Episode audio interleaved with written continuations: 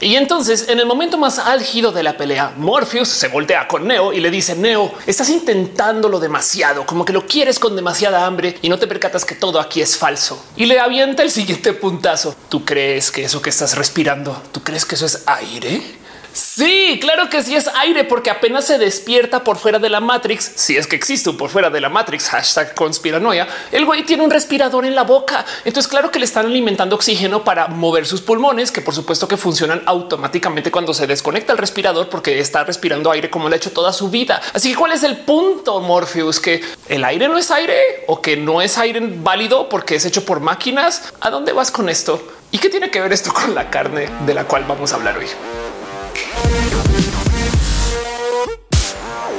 Hey, como youtuber, evidentemente cada que tengo que hablar acerca de cuestionar la realidad, hay que hablar de la Matrix.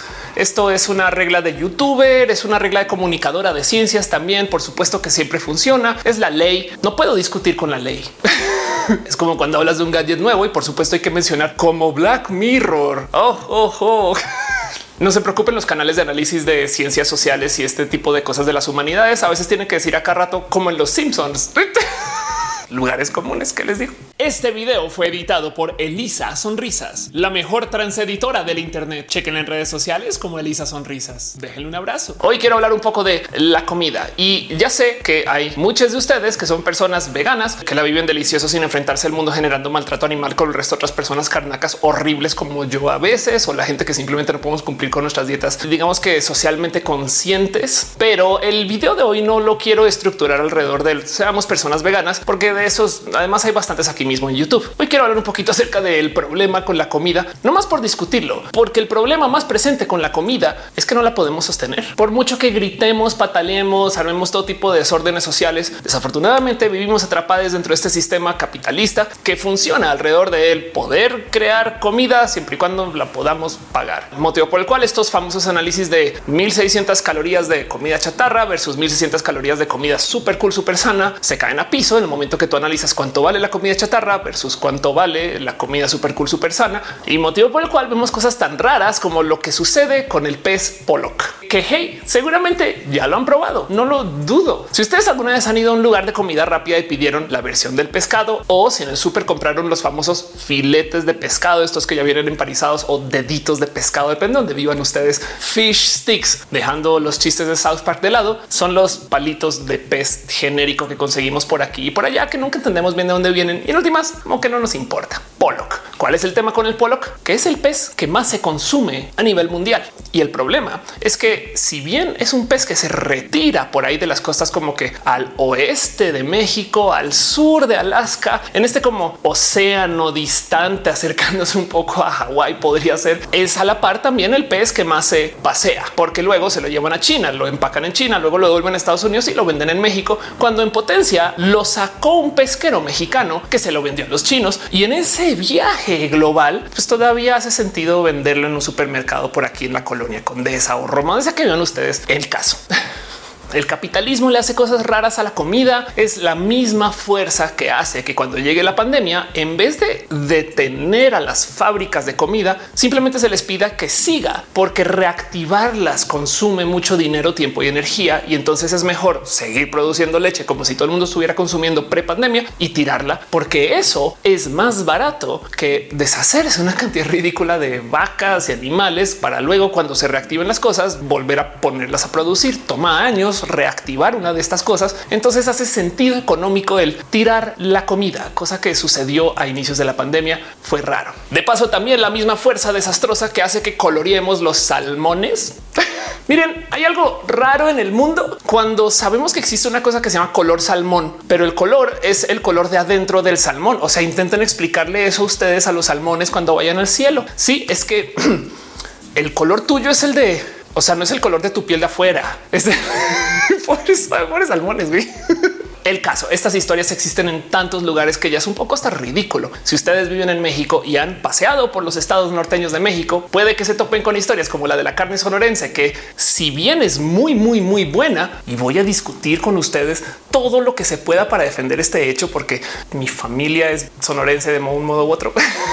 Del otro lado existe esta rara situación donde la mejor carne o la que se considera la mejor carne se exporta de Sonora, se envía a Estados Unidos y luego los restaurantes chidos cool que quieren vender esa carne la compran de Estados Unidos porque hace sentido económico. Y esto es todo un tema, porque no podemos hablar acerca de la comida que viene en el futuro, lo que va a suceder con la carne y sobre todo el cómo nos vamos a alimentar si no sentamos cabeza y tomamos un poquito de presencia con el hecho de que la comida en sí responde a estos factores económicos casi que por definición. Por mucho que queramos decir que el gobierno apoya para que la agricultura genere cierto tipo de comida o que tenemos este tipo como de nuevas generaciones sociales que existen como las fábricas urbanas de comida que en últimas puede que ayuden a algunas personas y tenemos estos huertos súper chidos que funcionan para un grupo específico de gente aquí mismo en la ciudad. La verdad, verdad es que para la planeación masiva de la comida hay que tomar en cuenta lo económico. Y lo digo porque esto es parte de nuestro problema, dado que como hoy en día tenemos un sistema económico que está completamente roto y desarmado, pues entonces por supuesto que nos ha de hacer sentido que el sistema de alimentación también esté roto y desarmado. Y para que me entiendan, gran parte del problema de nuestra comida es que la consumimos además súper mal. No es culpa de cómo la consumimos a calidad individual, sino del sistema económico que existe para poderla consumir, porque gracias a que comemos comidas procesadas, entonces hay que hacer presencia que también tenemos ciertas partes del proceso que desechan parte de la comida y por consecuencia generamos mal gasto. México solito desperdicia 12 millones de toneladas de comida al año. O sea, va, se planta, se crece, luego se transporta a un lugar, no se vende o se saca de la fruta y no se puede usar para absolutamente nada. Y pues nada, pues ahí se van 12 millones de toneladas de comidas, lo cual de paso hace a México el quinto país del mundo que más desperdicia comida detrás de China, Estados Unidos, Brasil y la India. Y miren, el tema aquí de nuevo no es solamente quejarnos por quejarnos. Como todo en este canal, la idea es observar y no juzgar, pero siempre he sentido yo que cuando se habla de estos temas incómodos, lo más importante es saber qué sucede para luego de ahí poder extraer los positivos o los negativos o entender qué puede ser tóxico o no. En últimas, y por tomar un ejemplo, de nada nos sirve dejar de hablar de que la gente está fumando, sino más bien hay que aceptar que la gente fuma y luego vemos cómo negociamos contra eso. Tip fenomenal si ustedes algún día quieren trabajar con los espacios del poliamor, pero eso es para otro video. Hoy no vamos a hablar de esto. El caso de todo esto es que claro que hay que hablar de este tema. En los próximos 50 años de la humanidad vamos a tener que producir más comida que toda la que se ha producido en la historia de la humanidad en los últimos 10 mil años acumulada. Esto es el problema actual. Somos muchas personas y tiramos comida por las miles de toneladas año tras año y a la par hay hambre y hay gente que no tiene acceso a la comida. ¿Cómo puede ser eso? Y eso que todavía no hablo de uno de los problemas más graves que rodea el tema de la comida. Y es que los sistemas de la comida además son políticos. Y ya sé bien que podría estar hablando acerca de los subsidios a los procesos agronómicos de. Sí, pero más bien me refiero al hecho de que el cómo consumimos comida, pues al ser un ítem cultural, pues entonces la defensa de esa cultura se vuelve política. No sé si ustedes alguna vez han hecho el análisis de él, porque hay ciertos países que tienen más restaurantes que otros. Aparte del hecho de que hay ciertos tipos de comidas que son que deliciosos, es cierto tipo de comida que dices, güey, es que pues por supuesto que la comida peruana va a ser así de buena. Si es buena, no es queja. Pero el tema es que hay ciertos países que tienen apoyo político para que gente vaya a otros países a instalar restaurantes de su cultura, como lo es el caso de la comida tailandesa. Ojo, no es que esté diciendo que la comida thai sea horrible, mala o fea, simplemente que tiene apoyo político, gubernamental o cultural para que la gente se entere de que existe una cosa que se llama Tailandia, donde hay un chingo de gente que hace cirugías de temas trans bien cool, donde vives con una cultura asiática bien divertida, bien entretenida, donde de qué hablaba. Así y donde también hay comida deliciosa y obviamente parte del por qué nos enteramos de esto es porque esta gente está haciendo uso de sus empresarios en el exterior para que el mundo se entere de la comida tailandesa. No es queja, simplemente hay que saber que esto sucede, porque luego a lo mejor también por eso podríamos entender el por qué ciertos estilos de comida a veces están tan presentes en los medios o a veces están tan presentes en los premios de la comida y demás. Y luego del otro lado está el evidente tema que pues sin comida no podemos vivir. Fin.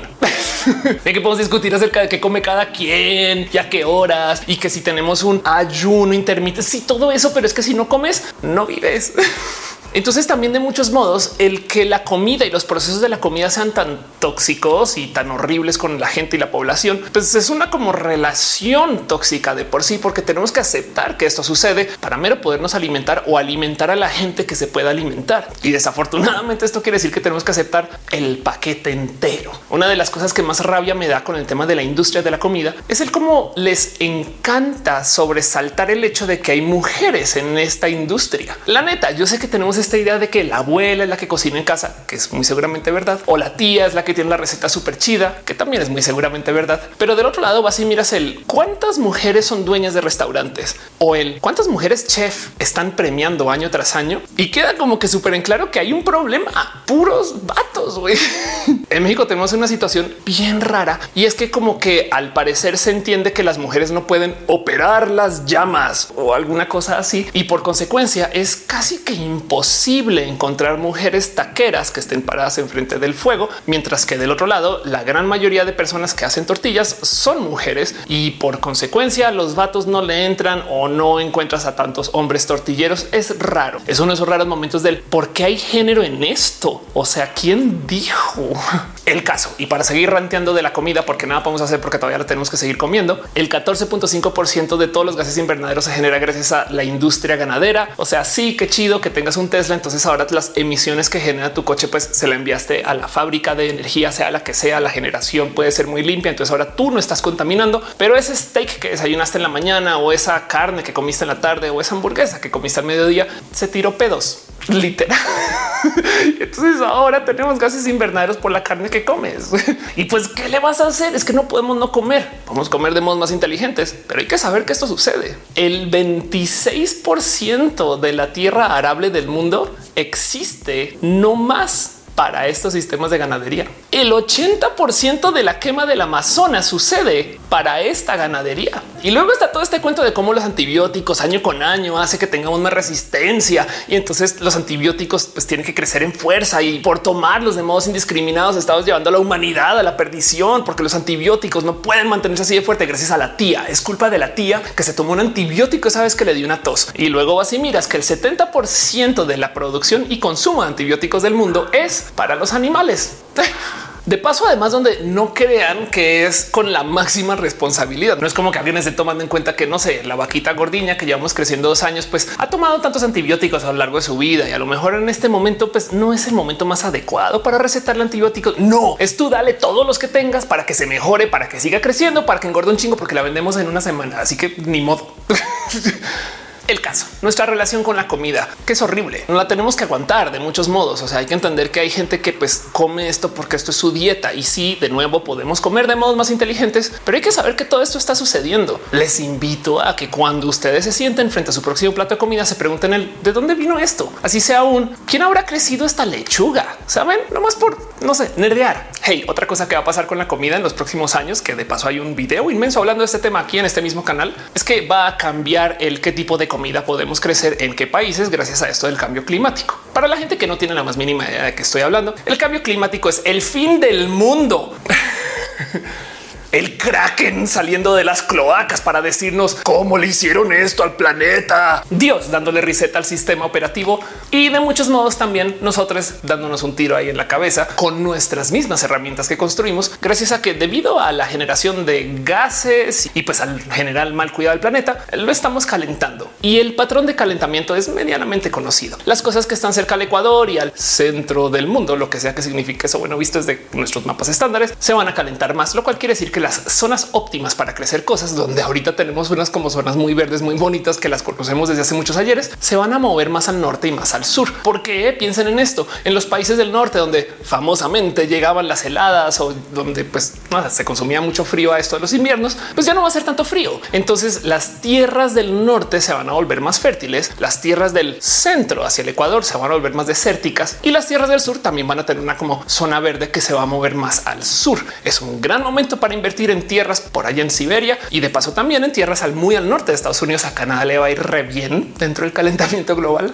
Pero el tema es que esto va a hacer que las zonas óptimas para crecer ciertos tipos de frutas, plantas, hasta ciertos animales se muden al norte o al sur, depende de dónde están ahorita. Por los años de los años, los espacios europeos han sido espectaculares para crecer vino y cada año esto ya no es verdad. Como se ha estado calentando tanto Europa, cada año las uvas se tienen que recolectar tantos días antes de lo que se recolectaban hace unas décadas, cosa que ha llevado a que los vinos de hoy sean diferentes, sepan diferente, vienen de uvas más dulces, vienen de uvas que tienen una producción diferente en general. Y tanto es el problema que hay gente que ya está debatiendo si se le puede seguir llamando como se le ha llamado, porque los vinos de hoy no saben a lo que sabían los vinos hace 100 años, no más que ha sido tan gradual que no nos hemos dado cuenta. Y ojo, porque la otra cosa que está sucediendo es que como estamos llenando la atmósfera de CO2, pues CO2 es lo que comen las plantas. Así que, pues en esencia hacen que las plantas crezcan más. Qué bonito. No más que al crecer más de una generan todo tipo de depósitos antes de las fechas cuando las deberían de generar y por consecuencia tienen muchos menos nutrientes, lo cual entonces lleva a este raro cambio del paradigma de la comida para el futuro. Si tú plantas un arroz ahorita, a comparación de lo que hubiera sido plantarlo hace 50 años, va a crecer más ahorita, más rápido, lo vas a poder recolectar más rápido, pero definitivamente va a tener menor valor nutrimental. Así que a ese arroz que creciste allá afuera, hay que añadirle suplementos y hay que compensar por el hecho de que ya no es tan chido como el de hace 50 años. Y esto para la gente que puede pagar esos suplementos o que no tiene ningún problema con postprocesar la comida, que vive en países donde estos procesos vienen hasta, no sé, de fábricas y que en últimas compensan para que el arroz sea de buena calidad, aunque se esté creciendo y salga como de calidad diferente porque hay mucho más CO2 en el medio ambiente, no es problema. Pero quiere decir que toda la comida orgánica del futuro, la que se planta allá afuera, donde la madre naturaleza sabe mejor, va a ser de peor calidad. Y eso pues va a cambiar la comida del futuro, van a ver. Lo cual entonces deja la pregunta del, Ofelia, ¿por qué nos haces tan tristes y nos quieres quitar el gozo de comer y gozarnos la comida tan temprano en el día de hoy? Así sean las once y media de la noche. porque aparte de observar cosas raras en la vida y no necesariamente juzgarlas, sino verlas suceder y casi que chocar contra la pared y reírnos de eso internamente, pero hacia afuera decir somos gente científica bien cool. La otra cosa que me gusta hacer en este canal es pues ver para dónde van las cosas y en eso sentarnos a medio tratar de predecir cómo se van a poder solucionar estos problemas, porque si hay una cosa que le gusta al capitalismo es más capitalismo y por consecuencia se lo super juro que cualquier cosa que haga dinero tratando de recuperar los problemas de los problemas generados antes por el dinero va a funcionar. Así atropella gente en el camino. Es que eso es lo más impresionante de ver. Por ejemplo, frente al problema creciente que el CO2 en el medio ambiente está haciendo que las plantas del exterior sean plantas de menor calidad, pues por supuesto que hay gente que ahora está haciendo fábricas internas de comida o granjas bajo techo. Hay mucha gente en las ciudades que está hablando acerca de los famosos huertos urbanos. Les doy la bienvenida. Son espectaculares de ver y de hecho son bonitos. los huertos urbanos en esencia, entre millones de esfuerzos, son estos pequeños o a veces grandes proyectos que existen para poder traer a la ciudad esto que antes se hacía en el campo. ¿En qué nos ayuda? Pues en que si no tenemos que transportar los jitomates desde por allá, quién sabe dónde hasta la ciudad, pues no estamos generando CO2 en el proceso de transportarlos. ¿sí o qué? El problema es que como todo aquello crecimiento con inversión, pues por supuesto que va a llegar gente con mucho dinero a hacer esto en versión industrial, algo así como lo que pasó con el Bitcoin. Cuando tú ves que poner huertos en la ciudad funciona, por supuesto que va a haber gente que va a comenzar a comprar edificios enteros para hacer granjas y entran aquí las granjas verticales. Imagínense que ustedes tienen un edificio donde pueden controlar la calidad del aire dentro del edificio y además también pueden controlar la calidad de luz en la era del LED y de la producción de focos masiva. Esta que se da gracias a que compramos tantos celulares, teles, laptops. Pues por supuesto que también se pueden hacer bombillos, foquitos tan buenos que hasta podrían reemplazar el sol para una cantidad inmensa de plantas que están en un edificio por aquí dentro de la ciudad. Al estar en el edificio acá, no hay que transportar esa comida por todos lados, sino que simplemente se puede generar hasta un huerto detrás del supermercado que nos venda las cosas ahí mismo de lo que están plantando ahí atrás. Y para rematar, todo esto se puede automatizar. Y si no me creen que esto es posible, vean lo que está pasando en el mercado de la gente que planta mota, donde tú hoy en día puedes comprar sistemas casi que automatizados para crecer mota que prenden la luz, apagan la luz, hacen que la cosa crezca inmensa en tu casa con tu consumo de energía. Qué bien que lo puedes conectar a un sistema de generación solar y luego para rematar hacen eso sobre unas semillas ya modificadas para que se autoflorezcan cuando tú las plantas y es de güey. Si esta ciencia existe para esto. Por supuesto que también existe para el cilantro, el perejil, el jitomate y todas las cosas que compramos en el súper. Si es que ustedes compraron eso en el súper, hay gente como yo que no compramos muchas verduras porque estamos muy dañados y dañadas y no tenemos disciplina. Es un tema de disciplina. Se los juro que es disciplina. o sea, yo quisiera, pero luego se dañan porque vivo sola. Entonces no planeo bien y, da rabia. Entonces comprar algo para que luego a la semana es como güey, estoy tirando comida que compré y ahora yo soy la que malgasta. No mames. En fin, otra tecnología que nos va a super salvar la vida, guiño, guiño, hasta que genere su propio set de problemas y lo tengamos que enfrentar con aún más nuevas tecnologías. Y así funciona la humanidad bajo el sistema del capitalismo desde hace muchos ayeres. Vamos a ver dónde nos lleva este tren. Otro sistema que nos va a solucionar la vida es la carne sintética. Y ojo, cuando digo carne es carne, porque también hay pescado sintético, también hay pollo sintético. Y en esencia lo que es es el sobre un laboratorio generar esos mismos cortes de carne y de muchos modos producirla en un espacio bajo techo. ¿Qué sucede? Pues que todavía hay que consumir algo para generarla. No viene de la nada, no somos alquimistas. Pero del otro lado también hay que considerar que estos químicos que se usan para generar esa carne y estos procesos internos pueden ser más baratos que el tener que crecer toda una vaca, encariñarse y luego cortarle la cabeza. Seamos veganos y veganas. Güey, como si se encariñaran cuando crecen cerdos y marranos. Vean esos videos como son. Es como de no mames, güey. Pues por supuesto que claro que va a haber gente vegana cuando vean. En fin, el caso es que nos suena súper, súper raro este cuento de la carne sintética, pero hay que entender que por un lado, desde hace muchos ayeres nos vienen diciendo que todo aquello alta tecnología es lo peor que nos puede pasar. Y yo no sé si alguna vez han cuestionado eso de paso. Se han dado cuenta como en la ciencia ficción la tecnología nos odia y odiamos la tecnología. Es como un robot del futuro. No lo tenemos que asesinar porque nos viene a asesinar antes. Entonces a ver quién destroza el mundo antes, el robot a nosotros. Y en la realidad cuidamos el celular, lo vestimos, le ponemos apodos, nombres. De hecho, el robot que mandamos a Marte se canta las mañanitas cada año, bueno, del Happy Birthday porque es estadounidense, no más porque alguien un día dijo, ¿y qué tal que extrañe la Tierra? Y le ponemos apodos y lo dibujamos en sus caricaturas y queremos la tecnología. Yo quiero mi celular. La neta, le tengo mucho cariño. Es más, si se me cae mi teléfono, me da como que pobrecito, güey, ¿será que le dolió? Ay, no. El caso de la carne sintética que sabemos, pues sí es gracias a la ciencia ficción, es que nos quiere asesinar, pero en últimas está aquí para solucionar problemas. Y ahí donde lo ven puede ser más sana que la carne natural, lo que sea que signifique eso, porque por ejemplo, al diseñar un corte sintético de carne, puedes controlar cuánta grasa y de qué tipo a la hora de hacerlo, para entonces hacer un literal corte que consume menos energía, agua y luz y para rematar sea más sano al consumir. ¿Cómo no es esto un mega win para el mundo? Y aún así la pregunta aquí es si esa cosa se debería de llamar carne, porque técnicamente no lo es. Pero miren, como mujer transgénero, ¿quién soy yo para decirle a alguien cómo se identifica? Ahora, yo sí quiero dejar una cosa muy en claro. La carne sintética no es una imitación de carne. Es lo mismo. Estamos generando las mismas células, no más que el proceso de crecerlo es súper enfocado en solo crecer ese trocito en particular, en vez de crecer toda una vaca para sacarle algunos trozos y tratar de rescatar lo que quede y tratar de tirar lo menos posible, porque sabemos que hay culturas que usan hasta lo último de la vaca, pero pues en últimas, si tú quieres hacer carne para comer, pues haces solo lo que comes. ¿No es eso más inteligente? Debatan en grupos de tres. Y esas son las carnes que son sintéticas de laboratorio, porque sí, también hay estas que son hechas con proteína vegetal que en últimas representan lo mismo nutrimentalmente hablando, pero estas sí que no son carne, aunque sepan muy similar o igual. Y en últimas, pues funcionan igual. En últimas va a haber gente que va a decir yo necesito que mi carne haya dicho mu por lo menos una vez por algún motivo. Saben?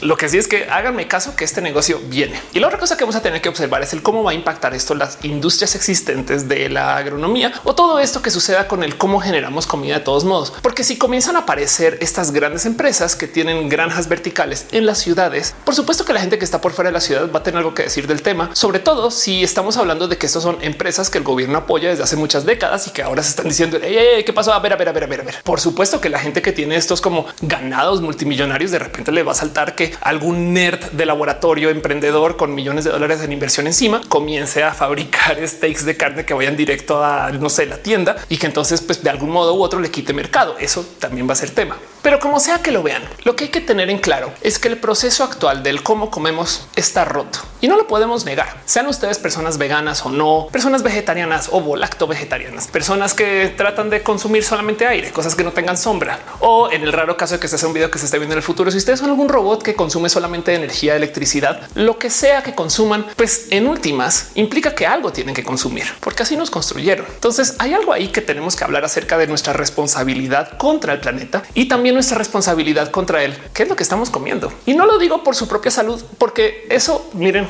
se los dejo en sus manos. Lo que sí quiero, y no más lo voy a repetir, es que la próxima que se sienten con algo de comer, piensen de dónde vino esto, no más para hacer el ejercicio. Igual y si quieren llevar eso al nivel 2, piensen en el cómo se va a hacer esto en el futuro cuando ya no existan, no sé, espacios agrónomos, transportes chidos, cuando ya no existan estos ingredientes, cuando a lo mejor este ingrediente en particular ya no se puede hacer en su país donde estén viviendo en el momento. Saben ese tipo de cosas hay que tenerlas presentes porque en los próximos 50 años toda nuestra agronomía va a cambiar porque el planeta va a cambiar. Y quizás el mero sentar cabeza que todo está sucediendo, eso ya es progreso. En adelante, cómo lo enfrenten ustedes. Ahí verán. Déjenme saber aquí abajo en los comentarios el qué hacen ustedes ahorita para enfrentar la realidad de lo que comemos o la realidad del mundo en el que vivimos o el cómo no sé. Así bien pesada, güey. Es como de yo ya no como esto porque el mundo se va a acabar, Ofelia. Hey, hay gente que deja de comer cosas por menores motivos. No sé, todo lo tengo que decir. Pero el punto es, tratemos de observar y no juzgar y de saber que todo esto está pasando. Y si ustedes saben más, también déjenmelo saber. Lo único que sí les voy a comunicar aquí hoy en este canal es que si ustedes creen que posicionarse en contra de las comidas modernas del futuro, de la gente vegana, de los sistemas súper avanzados como la carne sintética o de estas cosas que vienen o que van a llegar en, pues no sé, por lo menos menos de una década, se los súper prometo que es muy posible que no sepan qué se están comiendo en este momento. Porque así como Morpheus cuando le pregunta a Neo que si cree que lo que está consumiendo es aire, yo les dejo a ustedes la pregunta que si ustedes creen que a comparación de la carne sintética, ese steak de carne que desayunamos en la mañana, la hamburguesa que nos comimos en la tarde, esa sí es la carne de verdad. ¿Ustedes creen? ¿De verdad creen que eso, eso es carne lo que están comiendo? Déjenmelo saber aquí abajo en los comentarios. Les quiero mucho. Nos vemos en el próximo video y echémosle conciencia acerca de dónde viene nuestra comida y cómo va a ser en el futuro eso.